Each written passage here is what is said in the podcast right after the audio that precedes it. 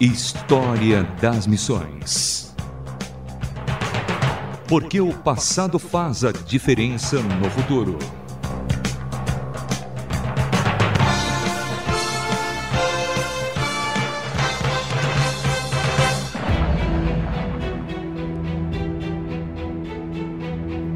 Olá, sou Samuel Matos trazendo hoje. Agostinho de Cantuária, ou Canterbury, recebeu ordem para uma missão que significava muito: levar as boas novas a uma terra que ainda insistia em se manter fiel ao paganismo anglo-saxônico, a Britânia, que, futuramente, formaria a região do povo da Inglaterra.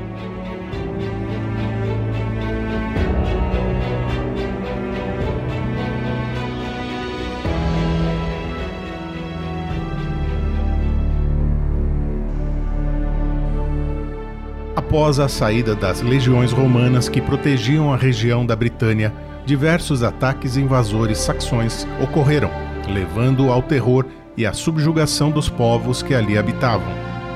Por volta do ano 590, a Igreja Oficial observou a necessidade de firmar a fé cristã naquela terra que ainda permanecia debaixo de fortes tradições pagãs. Naquele período da história, como já dissemos, quando um líder ou rei aceitava o cristianismo, um número grande de conversões em massa se seguiam a este ato. Isto significava que a maior parte dos batismos de não cristãos não era produto de um ato de autoconvencimento, da necessidade de arrependimento, aceitando a obra redentora de Cristo diante de sua vida de pecador mas sim uma tendência geral provocada naquele povo. Além disso, alguns soberanos impunham a mesma fé a seus súditos, ameaçando até com a morte aqueles que não se convertessem.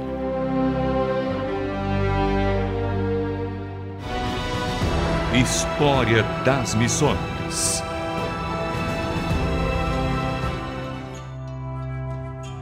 O reino de Câncio era então governado pelo rei Etelberto, que, alguns anos antes, se casara com uma princesa cristã chamada Berta. Ela era filha de Cariberto I, que já havia aceitado a religião oficial do Império Romano.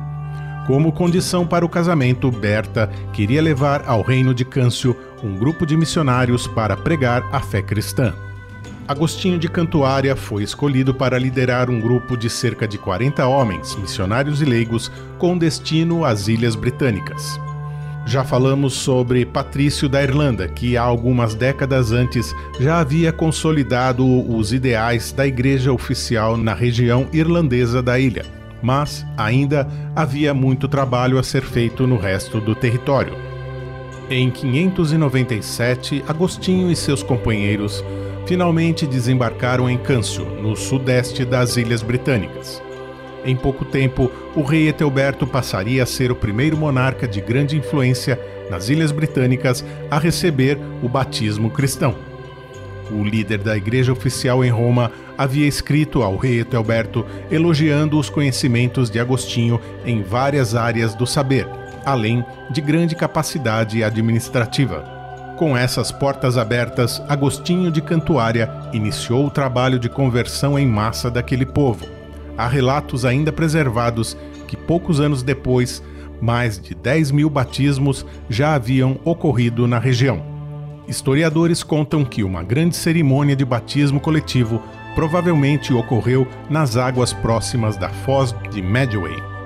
Este crescimento vertiginoso motivou Agostinho a enviar relatórios à liderança da igreja oficial, observando que até então a missão estava sendo um sucesso.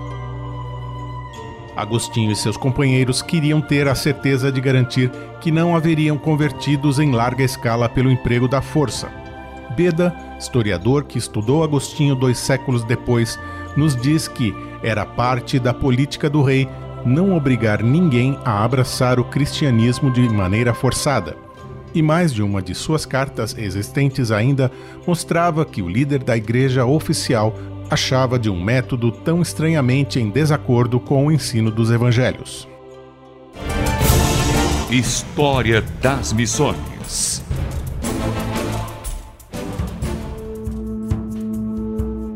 Agostinho fundou a base de seu trabalho na cidade de Cantuária ou Canterbury, nome que faria parte do modo como ele passou a ser conhecido, Agostinho de Cantuária. Até os nossos dias existe a Catedral de Cantuária, considerado um dos mais antigos e mais conhecidos templos da Inglaterra, onde se encontra o líder da Igreja da Inglaterra ou do Anglicanismo. O seu título formal em inglês é Metropolitan Church of Christ at Canterbury e está classificada como Patrimônio da Humanidade pela Unesco. Muito se discute por que a sede da Igreja Inglesa nunca foi para Londres, mas ficou em Canterbury. E a explicação se deve ao fato de que, naquela época, a região da capital ainda era dominada pelo reino de Essex. Outra mudança alcançada por Agostinho foi com relação à transformação de templos pagãos em templos da Igreja Oficial e também o encerramento das comemorações das festas pagãs. Agostinho de Cantuária ainda fundou uma escola e, mesmo após a sua morte, professores foram enviados para apoiar a missão na Anglia Oriental. Agostinho de Cantuária estava focado em converter os invasores e seus descendentes, e, ao final, se tornou uma influência decisiva para o cristianismo da região.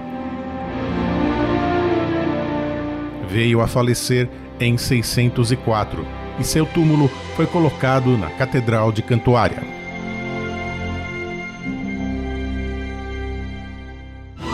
História das Missões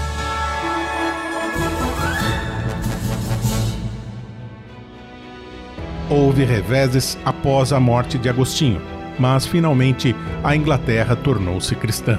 Embora o crédito por isso deva ser compartilhado com as igrejas celtas através do trabalho de Patrício da Irlanda, em última análise, o papel desses desbravadores tornou-se a influência mais forte na vida religiosa das ilhas inglesas.